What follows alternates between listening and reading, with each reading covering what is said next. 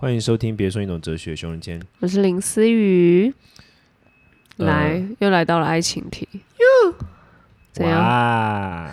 怎样啊我现？在换学你填满就是空间啊，哦，嗯，干嘛突然有这个人设？就觉得自己该学一下演戏。就是自哦从每次跟你对戏，我就是烂到爆。哎、你真的要学一下哎、不然没有要进到这个，我就没有这个天分啊。哎、如果我在看快快乐大学，大家可以先评评一下熊仁谦的演技，放在我旁边像话吗？不是啊，当初就没有想过说会遇到一位这么会演戏的女艺人。而且没想到快乐大学竟然演演成这个样子，对啊，大家还吃，大家爱吃乱吃，可以注意一下自己的口味嘛，大家。好不了，开始乱开始乱骂观众。对来，今天要聊，听出来今天林思雨就状态不是很好吗？没有可能会是一系列的，有一整组，因为我们今天要录很多集。所以林思林思跟我都有点小厌世。好啦，我是我得说，每次我在录的时候，我都觉得我们听起来好像有点厌世，可是，在听的时候觉得，哎、还好啊。我们没有，听的时候你超有的，我觉得我还好，你非常有。我听起来很厌世吗？有，我回去听的时候，好啦，我跟大家讲，我听起来很厌世的重要原因就是什么？就是因为我鼻子过敏。我只要带那个鼻子过敏，我整个人都会很厌世。比如今天，你到底哪一天没有过敏？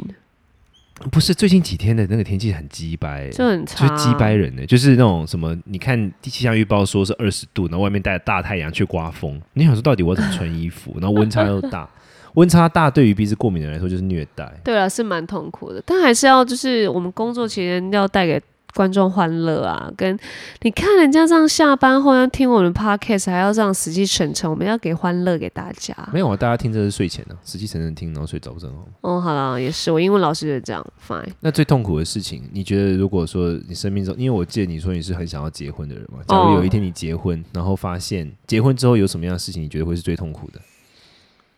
结婚之后的，说，不用为了我来带主题，你说结婚之后怎样？什么事情会让你觉得是 Oh my God，真是最痛苦的？最痛苦比，如说发现对方负债两千万，两千万不多了哈，呃，两这亿应该还，我觉得应该就是家庭教育吧。发现对方家教很差，家教很差，你就教小孩子吗？我不知道你哪一趴啊，你啊，你觉得最痛苦的会是什么？最痛苦可能后来发现他原来有小三吧，原来有小三，对就结婚之后就 fuck，我觉得不是说本来有，然后结果结婚之后才发现，本来没有啊，结婚之后才发现啊，结婚之后发现他哦，结婚之后有小三，这样吗？对，或者是结婚后才发现原来你在外面有这么一个稳定的人，然后我竟然在婚前还没有发现，这样不然就不会跟你结婚。那如果有就是有到这一步的话，你会分吗？我就觉得很难呐、我可能会原谅哎、你会原谅吧？然后再一辈子，结婚后我可能会原谅，因为我会为了小每天去扎小人。哎、没有结婚后我可能会看有没有小孩如果有小孩，哦，那我应该离不了了。那如果没小孩，哦，我可能会开始跟他，我可能会开始跟他讲清楚，闹一下。那他如果就是都给你闹，然后就努力的哄你、安抚你，好了好了，那可能那可能看一下那个旁边好像没有其他比较好的对象，如果没有，可能会将就他。是哦，可是就是心态就变了吧？大变啊，一定会觉得从那之后又就是死掉了。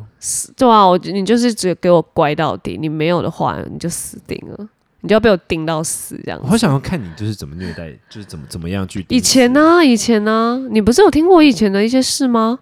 但我没有觉得那些很扯啊，我觉得还好，很扯哎、还好吧。我以前吃醋到不行哎、限制到不行，控制到不行，你觉得不会很扯？你可以这样的女生，你 你不要跟我没有啦，讲我当然是不行啦，对啊但我不觉得这件事扯。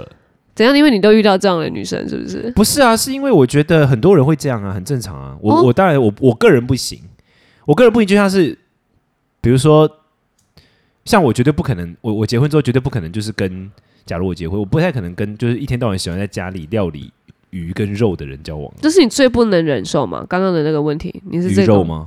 对啊，就是你最不能。这不是我最不能忍受，就是这这是一个，比如说，加上我就是我就会觉得这就是 这是我的常态吧，就是你知道我吃素一辈子都吃素嘛，那我也不会希望对方吃素，我也不会要求对方吃素。可是在我在家里面，我们住在一起，然后我在家里面，然后你我偶尔我觉得都可以理解，可是我在的情况之下，你在那边大肆的料理鱼跟肉，哎、料理不行，你不能，你就不吃就好了。他料理吃他的不行吗？可是我觉得要看呢、就比如说，如果是很单纯的什么冷冻食品拿出来加热或什么这种还好，给我抓一只就真的就是我们菜市场买回来的鸡，然后在那哎、边、你是那种的，你不行哦。你看到有有人在做这件事情不行？不行啊，不行啊，我不行啊，哎、你是因为宗教对不对？对啊，哦，所以你看到了杀我，们不见杀不闻杀，不看、哦不看你不听，可那也不是他杀的啊，他就是买人家杀的，然后过来可。是就一半一半，他有比如这可是比如说有些是活的、啊、鱼啊，你就买回来是活的，然后那家有啦，买回来都死了啦，没有，有人家处理、过了吧？就是或者就是在我我就是不能，我应该就不会能接受我家的厨房每天都被搞得血腥腥的。哦，如果你今天要家，所比如说你今天要请朋友吃饭或什么，那我觉得可能就会出去，我可以接受这样。可是嗯每天我在家里面，你都把厨房给我搞得就是非常血腥，我就会觉得天哪，我到底是在吃哎、饭？那你的小孩我，到底是在牧场还是在就是在那个墓园？可是如果还要减煮一些健康餐，就是补充蛋白质呢？我跟你讲，最近有一个那个 Netflix 的一个纪录片叫做《如素人生》，里面做了超多数据调查，告诉我们关于我们大家对于想吃肉的想法全都是错的，蛋白质最多都是素食，真的。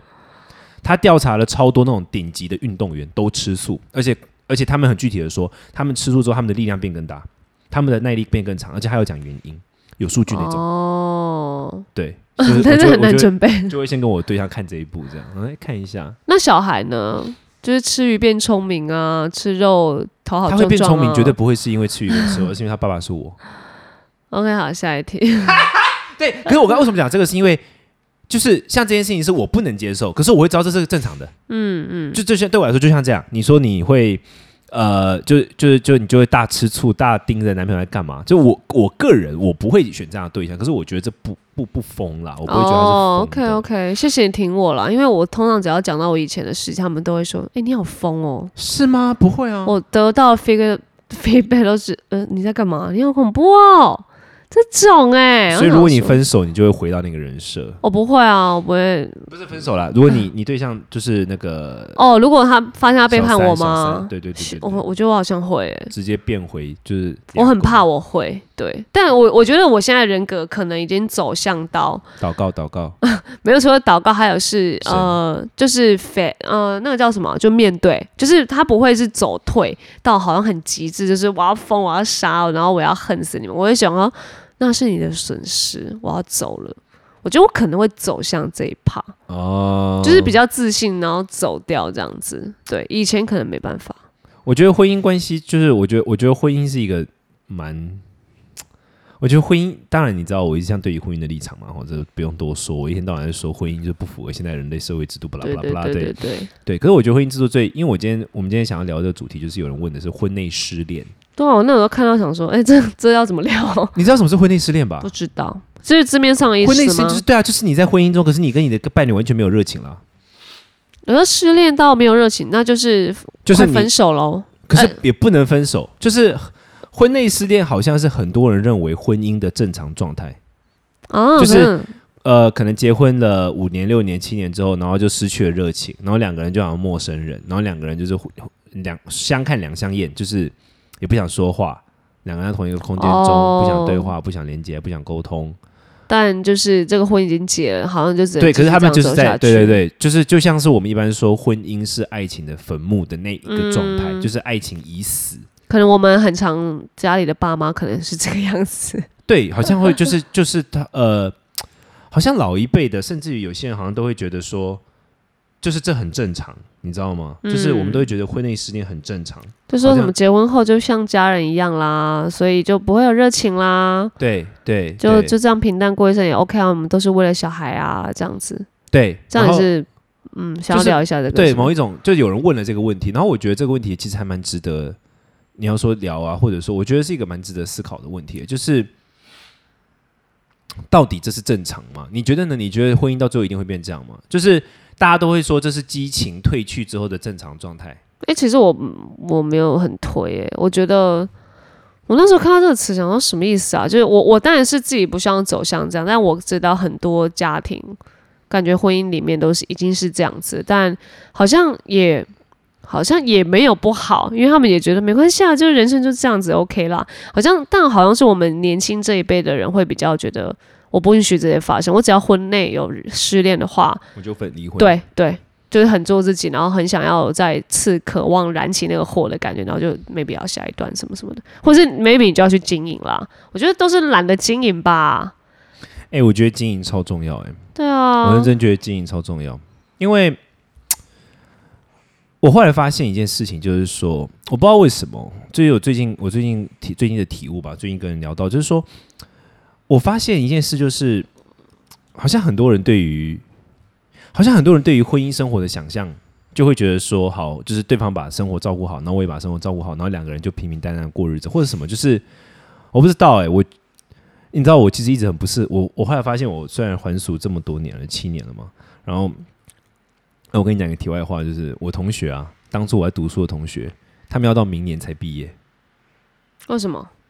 就是我那么也太久，我我是哦我是是你太快没有我没有毕业，我逃学，哦。我当初是逃学，哦，对，但我的同学们他们如果要读完，他们到明年才毕业。我昨天跟我朋友讲电话，我同以前的同学讲电话，就是我那些西藏朋友，然后他们就说，哎、明年那个毕业典礼你要不要来？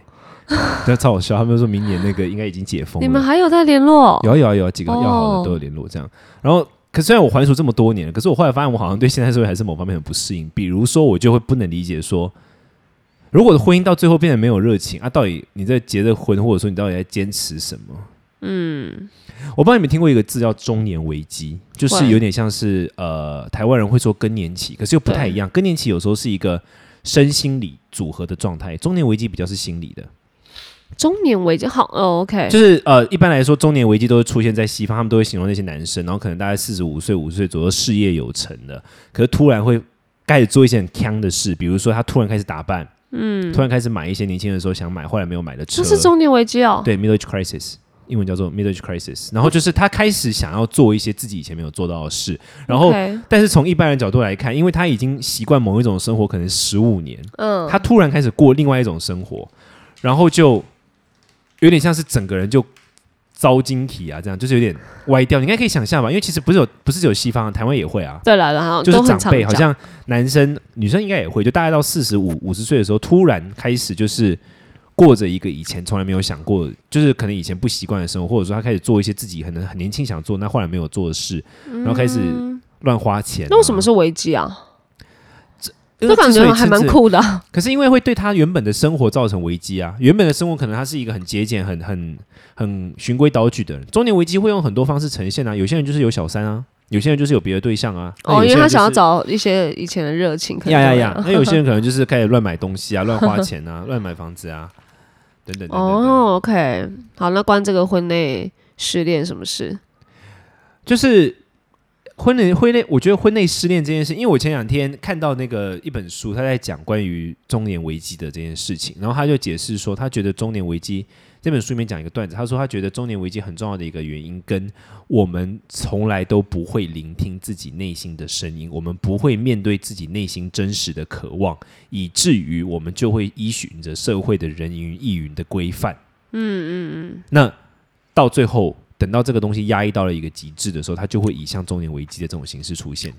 哦，就像婚内失恋一样。我觉得婚内失恋这件事怎么发生，你知道吗？就是当你在过程中，你如果一直告诉自己没事啦，最后就变这样。你干嘛拿我的口头禅？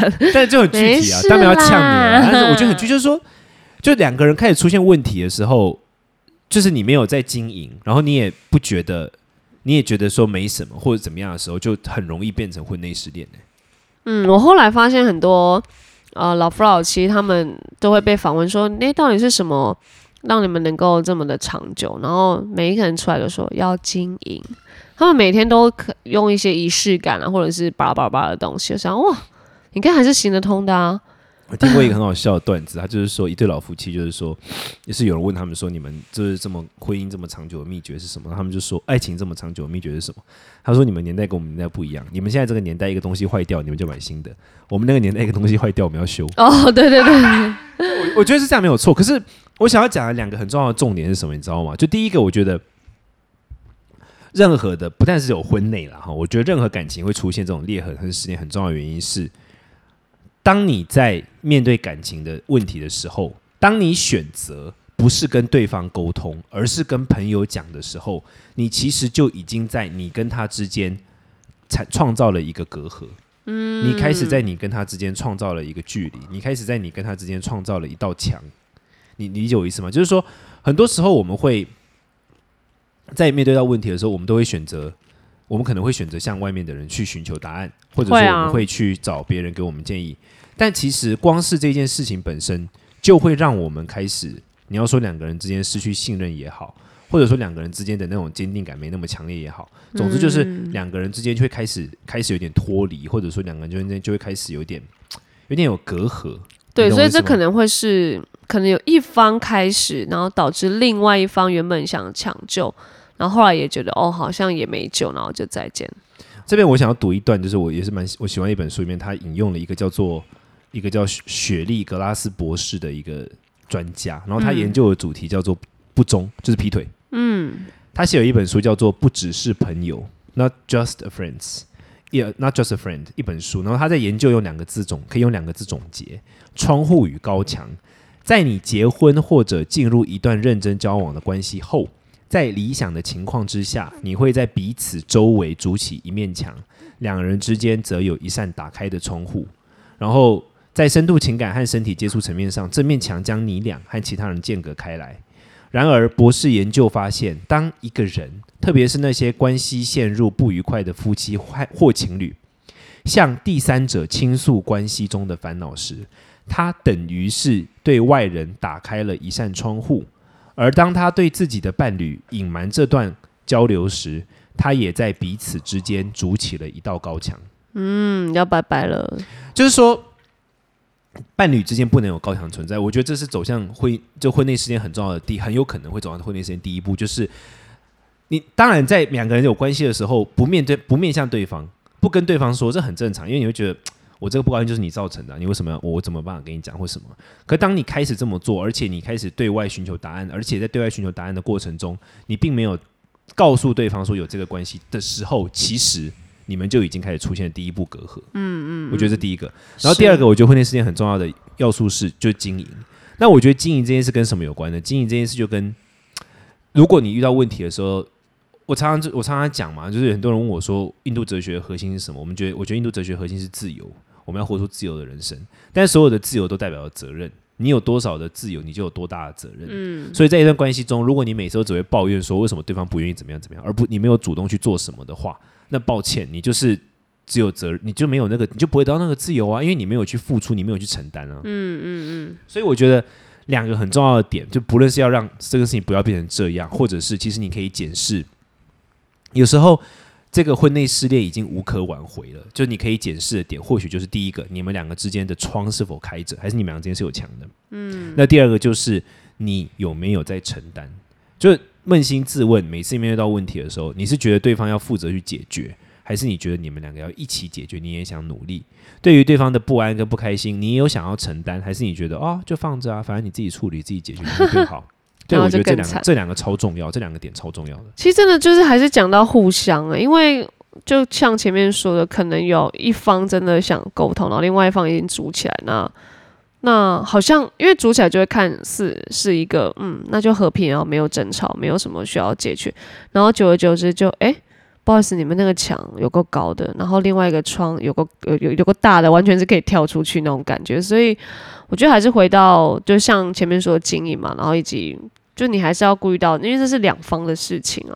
因为刚刚你看，我们不不论怎么讲，都是讲到两个人，然后另外一个人可以干嘛，另外一个人可以要干嘛，这样那种感觉。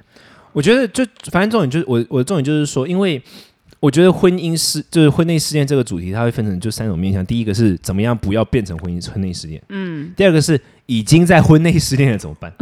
然后第三个就可能就是那我这个婚内事件是否可以挽救？你你懂我意思吗？哦，那二三蛮像的、啊，但我不我觉得不论是哪一个，其实就是这两个重点。嗯，第一个是你觉得你们之间有没有窗，或者是你们之间那个墙能不能够再变成窗？那我怎么知道？我觉得其实就是你要先开始尝试跟对方讲、欸。我觉得当然都讲回到回到白话，就是互相跟经营没有错。可是你可以检视啊，有有没有什么你跟人这个人之间的关系是，你跟这个人之间的秘密，你是告诉了别人的？因为他那个我刚刚读的那本书，那个博士他写的书叫做《Not Just a Friend》嘛，代表什么？就是你你跟别人，但他是什么意思？就是你跟别人不是只有朋友关系，你在婚姻中，你跟别人其实有一点精神出轨或暧昧关系。哦，这样那么严重？对呀、因为你不觉得两个那人之间跟姐妹还好吧？跟姐妹还好，除非你哦可能、对啊，有点。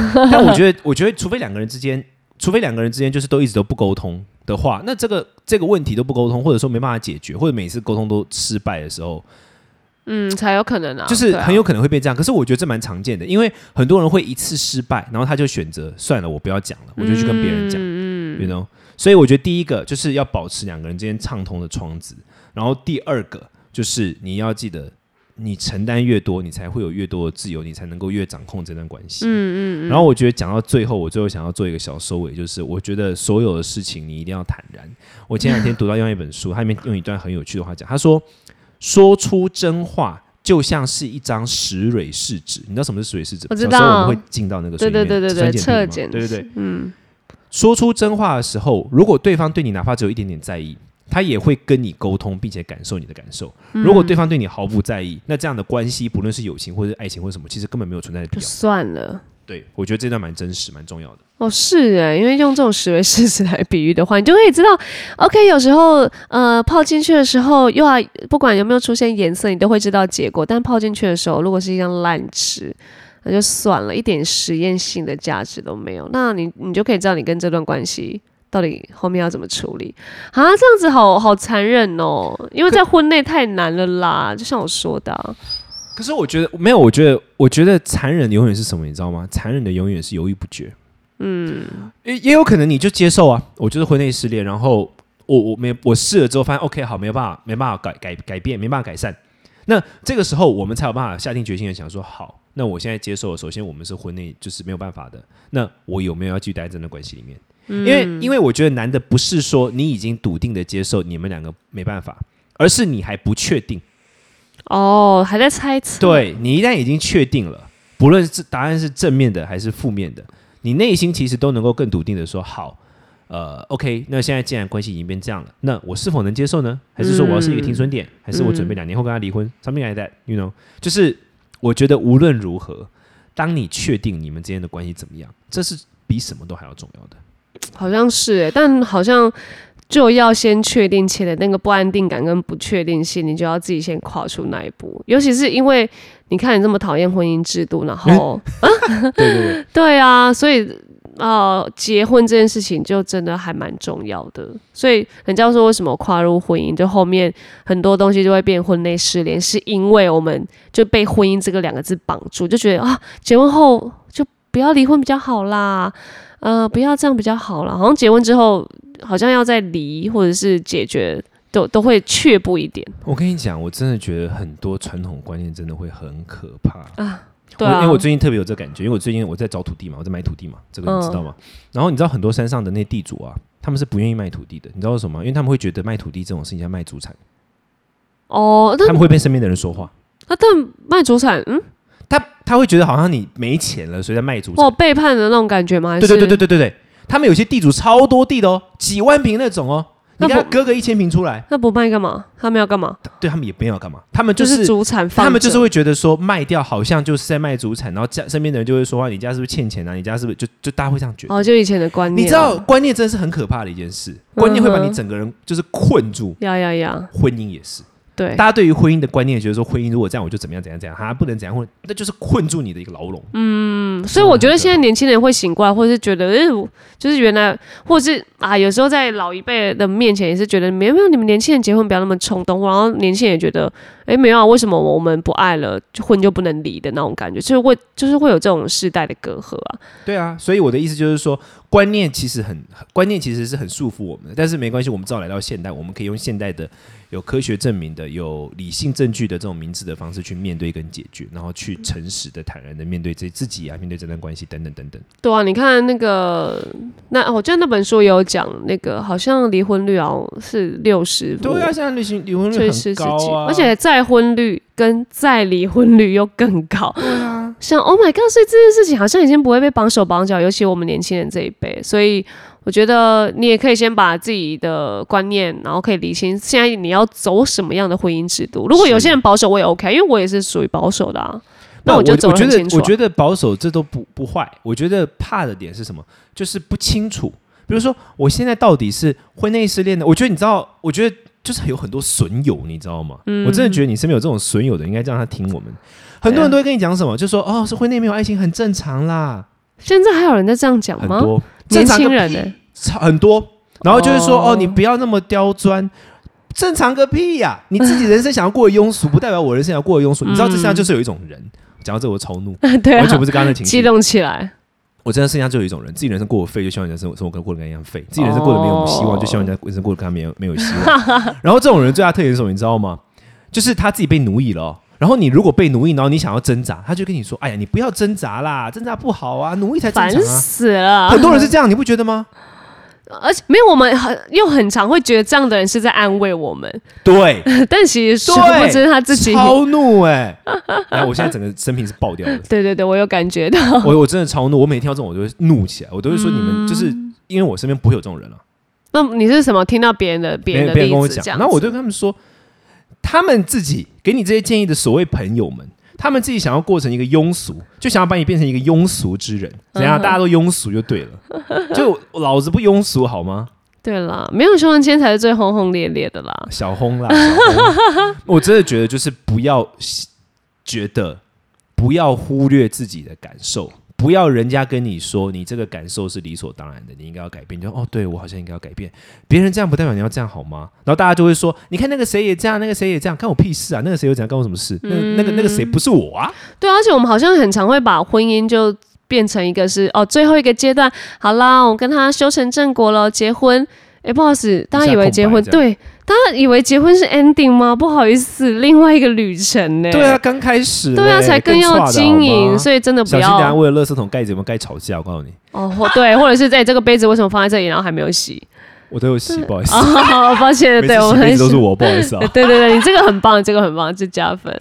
对啊，就在这样啊，所以我大家就真的，我我不会不会听这一集的朋友们，不论你是就是 any anyway，就是你在经验的类似像这样的事情，或者是呃，你身边有朋友在类似经验类似这样的事情，无论如何，你遇到这种问题的时候，请你不要觉得哦，我是不是很奇怪，是不是别人那样才比较好？没有，你的顾虑非常正常。大家一起醒过来，我们不要让婚姻失恋，不要婚内失恋，是婚内热恋。然后让你的朋友们闭嘴，听我们的，别说你懂哲学。好啦，下次听，拜。拜喽。